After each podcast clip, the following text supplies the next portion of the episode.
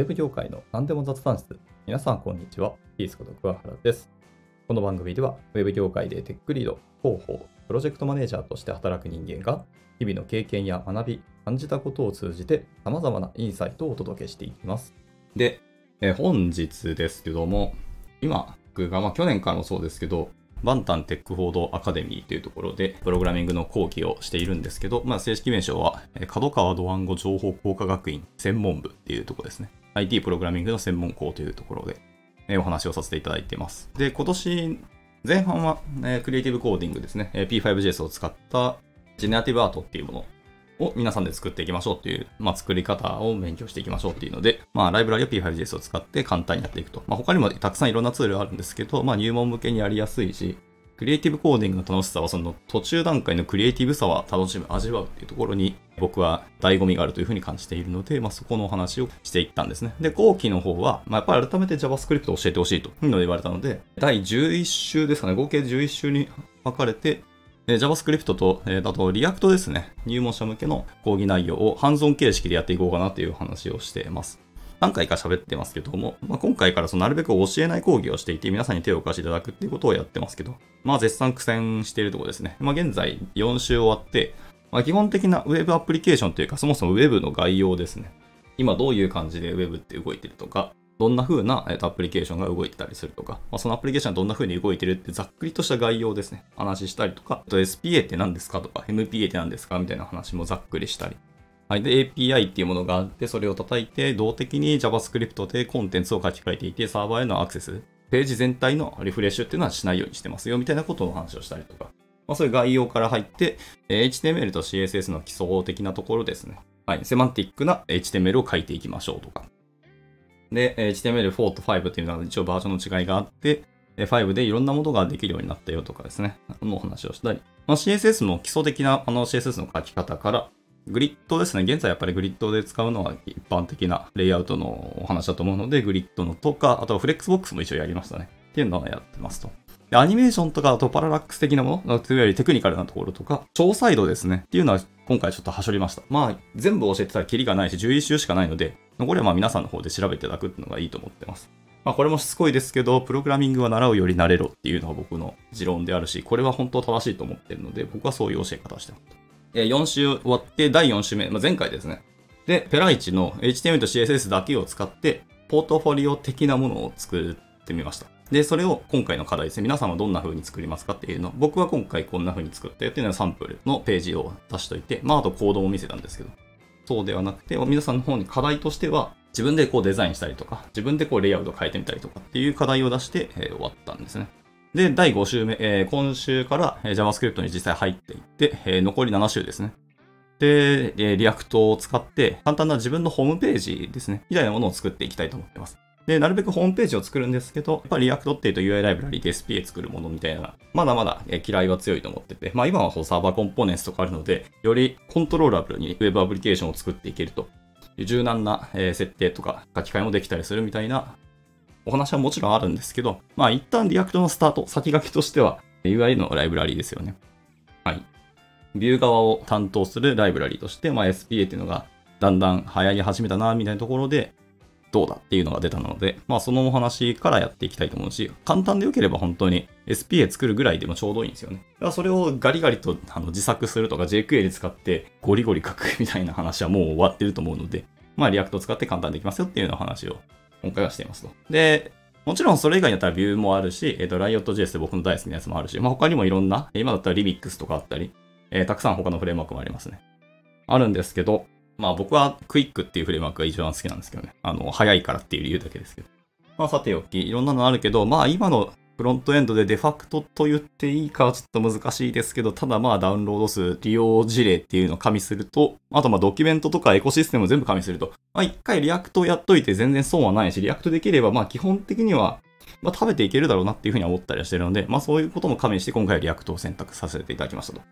で、今からその React、そもそも JavaScript も、えっと、基本的なところからスタートしなきゃいけないので、で、7週で全部やるって本当に大変なんですけど、で、カリキュラムどうしようかっていうのを実はまだ悩んでます。こう、プログラミング講義始まってるのに今悩んでるんですけど、一応前提条件をお話しますと、まあ、先ほどもおっしゃってた通り、プログラミングの初心者も混ざってますと。あの、もちろんクロートとかやってきたことある、今回の、えーとフロントエンドじゃない言語をやったことある方ももちろんいますと。で、できる子はもう JavaScript、HTML、CSS も一応ある程度書いたことはあります。まあ、 React 触ってないけどね、みたいな。とか、まあ、先ほど言いました HTML の基礎とか CSS の基礎は一応講義済みです。まあ、すごい荒い授業ですね。全部丁寧、今節丁寧にやってたら、の残り7週とか、そもそもこの3、4週で終わるはずがもちろんないので、それはやめときます。あと、その細かくやること自体が今回の目的ではもちろんないので、あくまでゴールは React で簡単な自分用のホームページ SPA を作るところですね。トップページとなんか自分のアバウトページとか、なんか実績ワークスページとか、もしかしたらそのブログページとかも作るかもしれないです。まあそこまでいけたら嬉しいけどねって感じですけど。などなども SPA 的に作れればいいなと思ってますので。でそれを目的としてるので、えっ、ー、と、しっかり HTML と CSS をがっつり理解するっていことには今回重きを置いてないです。とにかく作れましたっていう体験とか、自分でものづくりをこうフレームワークとかライブラリで使いこなすことができたっていう体験をやっぱさせたくて。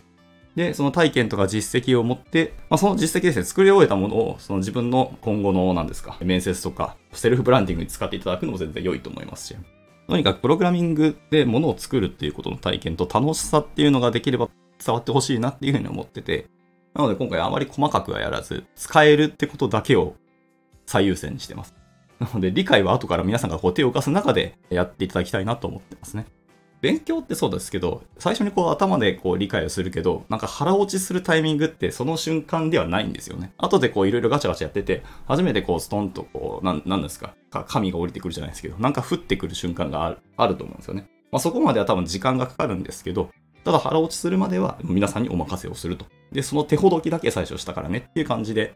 まあ、僕ら教師というか教える側はもうそこが最終的に限界値だと思ってますし、その先を行っちゃダメだと僕も思ってるので、話脱線しましたけど、まあそんな感じで、とりあえず HTML、CSS の基礎をやりましたと。で、JavaScript は今から1からやります。で、もちろん1からっていうので、そもそも変数はとかっていうところから本当にスタートすると思いますけど、あとデータの型とか、まあ、演算子、制御文、いわゆる if 文、for 文、ホワイル文はやらないかな。まあ一応説明だけはしますけど、みたいなところですね。そういう座学とかでやっぱりやっていくと、基礎的な文法を舐めるって、まあ思うないんですよね。まあ自分でも言っといて、これ絶対面白くないし、まあ眠いよねって絶対思うので、なるべく手を動かしながら、後でつどつど説明していく方向で倒したいとは思っていますが、これまた皆さんのこの反応次第なので、ちょっとそこがまた難しいですね。まあ、なるべくハンズオン形式で講義はするんですけど、本当はハンズオンですらなく、皆さんにその場で課題をゴーンと渡して、いろいろ自分でググったり調べていただいて、都度なんかまあ、僕に質問があれば質問いただいていいし、まあ、僕はその教室上ぐるぐるぐるぐる回ってやっていくみたいな形を想定してますと。まあでもそうしないと結局皆さんやってくんないんですよね。難しいですね、本当に。自分の意欲があって来てくださっているはずなんですけど、まあ単に単位取るだけに来ている方ももちろんゼロではないと思ってて、ただ、講義とか、あの、どんな物事もそうですけど、末端に合わせると、まあ、そこに引っ張られてしまうので、せっかく意欲来た子が、その意欲なくしちゃうっていうのはもったいないので、こう全4週はなるべく丁寧に下のレベルに合わせてきたんですけど、えー、JS からはさすがにそれはもう無理だと思うので、ちゃんとプログラミング、ロジカルなことをやるってなると、本気で向き合っていただかないと無理だと思って、えー、こっからは申し訳ないですけど、ついてこれないような方っていうのは、足切りじゃないけど、ちょっと救うことはやめようと思います。ただ質問が来たらもちろん対応するし、えっ、ー、と、つどつど相談とかってがあれば、それは対応させていただきますけど、講義中はやらないようにしようと思ってます。はい。ハンズオンも、まあ昨年も、一昨年もハンズオン形式で講義は何回かやったんですけど、なかなかこう反応が悪くてですね、最近の子ってどうやって教えればいいかすごく難しいなと思いました。と言ってもまあ僕が学生の頃も、まあプログラミングだけじゃなくて、大学の授業もそうですけど、興味ないもの、でも単位取るためだけに参加した授業って、確かにそんな本気で参加したかってちょっと怪しいんですよね。まあ、とはいえ僕はその何かあの学びたい。せっかくお金払って、しかも自分じゃない人のお金を借りて学んでるので、まあさすがに申し訳ねえなっていう気持ちは僕の中にはあったので、まあ、なるべくは学んだんですけど、そうじゃない方もたくさんいたし、それはまあ、なんか若いから仕方ないだって、えー、言ったらおしまいなんですけど、まあまあ、理解はできるというので、難しいんですよね、これが。ハンズオンでもダメで、課題渡しても、まあ、意欲ない方はそろそろやらないので、まあもう、だから全員を救うことはちょっと諦めたっていう感じですよね。はい。で、前提条件雑談が多いんですけど、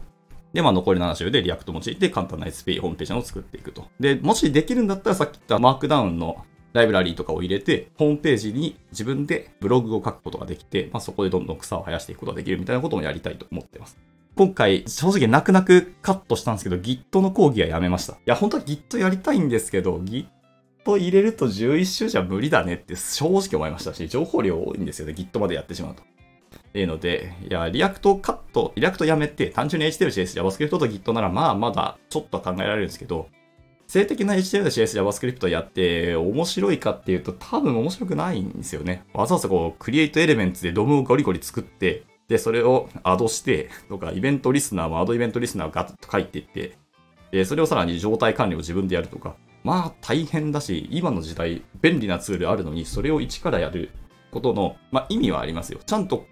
中身、えー、と裏ではそういうことをやってるけど、それをラップして簡単に書けるようになった便利でしょっていうのを理解するために書くのは全然いいんですけど、そもそも入門者にそれをやらすのは、多分今の時代はちょっと合わないんだろうなっていう感触はあります。それは今、どんどん結果を早く求められているとか、能力が高い方に求められすぎている嫌いはあるんですけど、とにかくできるっていう体験をすることの方がまずは大事なんだろうなっていうのはちょっと思ってて。まあいろいろ加味して Git は今回泣く泣くカットしましたが、一応お話はしてます。世代管理、バージョン管理っていうのはすごく大事だよって話は、えー、しようと思いますし、それをしないと結局あの Excel のファイルがやばいみたいなことになるのでね。まあそういう負の歴史はちゃんと語ろうかなと。で、まあでも一応やりたい、できる子はですね、ガンガンガンガン物事を進めてくれる子っていうには、あの Firebase 使ってホスティングのところまでちょっとやりたいなと思ったりしてます。いや、さすがに API コールは、えー、と今回やろうとは悩ましいんですけど、でも JavaScript の講義で API コールしないっていうのもちょっとナンセンスなので、まあホームページ作るって時に、最初想定したホームページの話でいくと、API 使わなくて、単純な SP を作るところまでっていうふうに考えてはいたんですけど、まあ、結局フロントエンドの開発って API コールしてデータを取ってきて、で、ここによってレンダリングをすると。で、それをやることで動的にコンテンツを書き換えるっていうのを体験できたりするし、まあ、そこがミソではあるんですよね。ただ SPA だけだったらもちろん同じように、あのサーバーにアクセスしないで JavaScript の中身を書き換えてますっていう体験はもちろんできるんですけど、えなんで SPA できたかっていうと、一回一回全部 HTML すべてをサーバーに問い合わせて、計算した HTML をもらって、それを描画するっていうことをしなくてもよくなった。なので、こう、サクサクと、えスムースにページを整理したりとか、アプリケーションを操作できたりとか、なるべくユーザーブロッキングをやめましたみたいなことが SPA の本質ではあると思っているので、それをするんだったらやっぱり API コールも入れなきゃなっていうのを悩ましく思ってます。だから最終成果物の中に API コールするものを入れるかっていうのもちょっと悩ましいなと思いつつですけどね。っていうので、どういうコンテンツしようかっていうので、まあ、どうやっても1周目はとりあえず基礎ですよね。まあ、変数データ型っていう。やっぱ基礎文法はどうやってでもやらなきゃいけなくて、どこまではしょって、えー、実際物作りながらやるかっていうのはちょっと悩ましいなと思ってます。サンプルコードも基礎から入ると、えー、電卓にやっぱなるんですかね。電卓面白く多分ないけどなと思いつつ、でも UI ないともっと面白くないので、まあ、電卓作るかみたいなところですね。あとはあのカウントダウンアプリですね。まあ今年も11月になったので、まああと今年何日ですかっていうのを、まあ簡単にちょっと CSS とか使って背景画像をちょっと綺麗なものを作って、えー、JavaScript ですでに毎秒毎秒計算して数字を出していくっていうのをで、その各数字を、まあ、CSS であとスタイリングレイアウトを考えるでやっと、まあ、API は使わないですけど、一応基本的な JavaScript の使い方ってこんな感じなっていうのが一応体験はできると思ってますが、まあ、ここはフレームワーク使わないので、えー、ガリガリに、えーと、ブラウザー標準の API を使ってやるしかないと。セレクトなんたらかんたらとかを使う感じになるんだろうなってちょっと思ったりしてますけど。はい。応用もそこまでいくかちょっと悩ましくて、応用の時に ToDo リストを作るかもちょっと悩ましいんですよね。本来多分 ToDo リストは、あの、 React で作るから簡単にできましたっていうのはやっぱあるんですけど、これを HTML として JavaScript だけでガリガリ1回は書いてもらう体験はやっぱしていただくのが良いのかなと。なんで React 使うのみたいな話。論より証拠で大変だったでしょ。で、実際これ React 書くとこうなりましたみたいなのが分かりやすいんじゃないかと思そこに1回の講義分時間使うのをどうしようかなって今悩んでる感じですね。で、また React 入門も、まあ、いわゆるコンポーネントとか、あと props でデータをこう引き渡して、えー、そこを再利用するとか、で、コンポーネントそのものを再利用するとかっていう話は、もちろんやります。これは当たり前ですよね。で、あとは状態管理、ステートの話ですね。まあでも大体 useState を使って、そのコンポーネント内でデータを渡すとか、えー、子供のコンポーネントにデータを渡して、そこをうまいこと同期取ったり、親が変わったら子供変わるみたいなこと。また子供の方からデータを変更したいけど、イベントをどっちで発火するみたいなところは出てくると思います。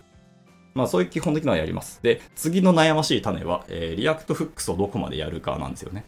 まあ、 useState はもう言わずもがなです。これだけは100%やります。で、 useEffect も悩ましくてですね、まあ、昨今の React の流れで useEffect を実際使いますっていう、やっぱ副作用って名前の通りなんで、まあ、なるべく useEffect を使わない流れが今は来てるのかなって、僕の感触としてもあるし、なんか、実際の僕の今、働いてる現場でも、 useEffect は使わない流れって結構あるなと思ってて、それを使わないのがいい、もしくは使うことが悪とは別に思ってはないですが、まあデメリットとか副作用を使うことの副作用と結構あるので、まあそういうのを加味すると使わなくていいんだったら使わない方に倒すっていう風な今流れなんだろうなっていう風な感じはしてます。今回しかも API コールあんまり講義内で使わないんであったら useEffect 必要ないかもなっていう。まあ初期になんかデータごにょったりするんだったら、それは親の方でデータをもう計算したものを子供に渡せばいいじゃんっていうのはもちろんあるし、まあ渡した、受け取ったコンポーネントの中でガチャってやればもちろんいいと思いますけど、それ effect でやらなくてもっていうのはちょっとあったりはしますし、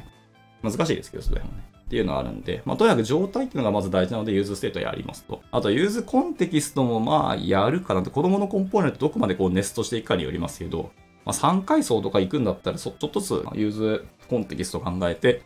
えー、ずっと子供にこう、データのバケツリレーをしなきゃいけないってなるんだったら、もう完全に useContext 使いましょうみたいな。なので、まあ、その2つは絶対やろうと思ってますけど、 effect どうしようかなっていうと、カスタムフックどうしようか悩ましいんですよね。 useState と useContext はもう分かりますと。あと、まあ、えっ、ー、と、ルーティングだ。ルーティングもやるので、えっ、ー、と、 React Router、もしくは useRouter ぐらいは使うかなとは思います。まあ、さすがに SPA やるのにルーティングやらんって話はありえないので、まあ、ルーティングはやりますと。で、 custom hooks ですよね。まあ正直言うと僕何を custom hooks にするかっていう、なんか線引きとか、あ、こうなったらこれはもうカスタムフックに切り出しましょうっていう基準が僕にはなくて。なので、カスタムフックスはちょっと概念説明とか紹介だけに留めていこうかなって、うん、閉じようかなと思ってます。まあでも、コンポーネント思考でやることには変わりはないので、まあそれの一環として、フックスも実はコンポーネント的に切り出すんだよっていう話はしようかなと思ったりしてます。ただまあ、フッ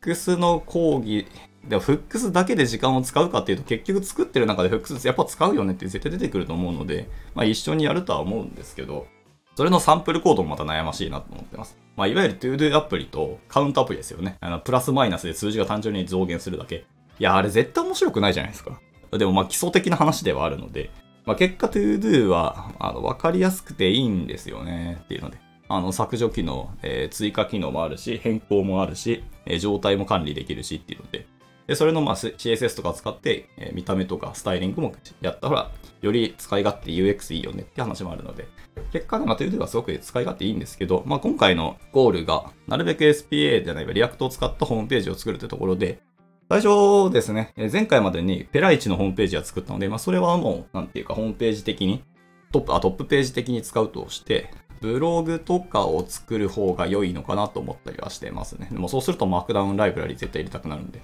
まあ皆さんがライブラリ、えっ、ー、と、マークダウンを使うかどうかわかんない。最初は単純に HTML とか、もうなんなら普通に WYSIWYG ライブラリボーンとぶち込んでしまって、まあこれ使って、で、それを保存するみたいになると、いっちゃいいんですけど、まあそうすると今度は保存をどこでやるのって話が出てくるので、でなると、保存じゃなくて、もう一個一個、まあ、あの、個人ブログであるんだったら、データベースとかを今回持たない予定なので、普通にファイルに書き出す方がいいってあれば、もうマークダウンファイルを作って、それを読み込んで HTML に変換をして、レンダリングをするっていうのが、まあ、やりやすいよなとか思ったりしてます。はい。で、まあ、ラストは、単純にもう課題、最終課題は皆さんで作って、で、それをみんなでこう発表し合って、皆さんでこうフィードバックをし合って、終わりにしようっていう流れでいきたいと思うんで、結構まあ7週と言いながら割と詰め込みまくってるんですよね。いや、やっぱり11週で React をしかも最初入門者 HTML、CSS スタートですみたいな人に、 React で最後 SP を作るっていうのは自分でも、うん、結構チャレンジだったなと思います。で、多分全員は作れないと思うし、いいや、シビアに見て何人作り終えるんですかね。多分5人とかじゃないかなと思いますけど。まあまあ、でも5人でもいいのかなと思ったりしてます。少なくとも入門した人が5人 SPA が React で作るようになったってだけで、まあ僕としてはかなり御の字だと思ってるので。まあそこをやると思います。で、またカリキュラムもそういう悩みはあるんですけど、また次の悩みは、あの、各回でちゃんと課題を出さなきゃいけないし、それは出さないとみんながやらないからって正直あって、僕の今回の契約内容とかミッションとしては、ちゃんと物が作れましたってところまで持っていくことが僕のミッションになるんですよね。でも、強制させたところでプログラミングが面白いって体験してもらえないし、これ僕の持論なんですけど、意欲ない人に強制的に勉強させても時間が過ぎるだけで結局身にならないんだったらもったいないんですよね、人生の時間がね。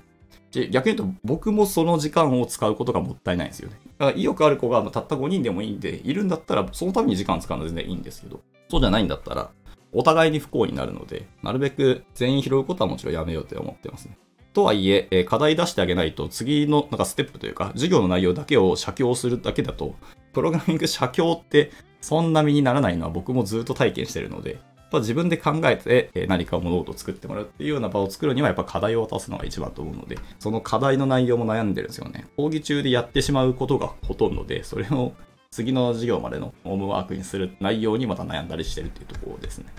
なのでまあ、この辺なんかこう皆さんの経験値だったり、こう知見だったり、自分はこういうことを過去にやったことありますみたいなのが、もしあればですね、ご意見もらえたらすごく嬉しいなと思いますけど、はい。まあ、今回はそんなことに悩んでますよっていうので、えーお話ししてみました。なんか参考になったら幸いです。はい。では今回はこんなところで終わっていきたいと思います。いつも聞いてくださり本当にありがとうございます。ではまた次回の収録でお会いしましょう。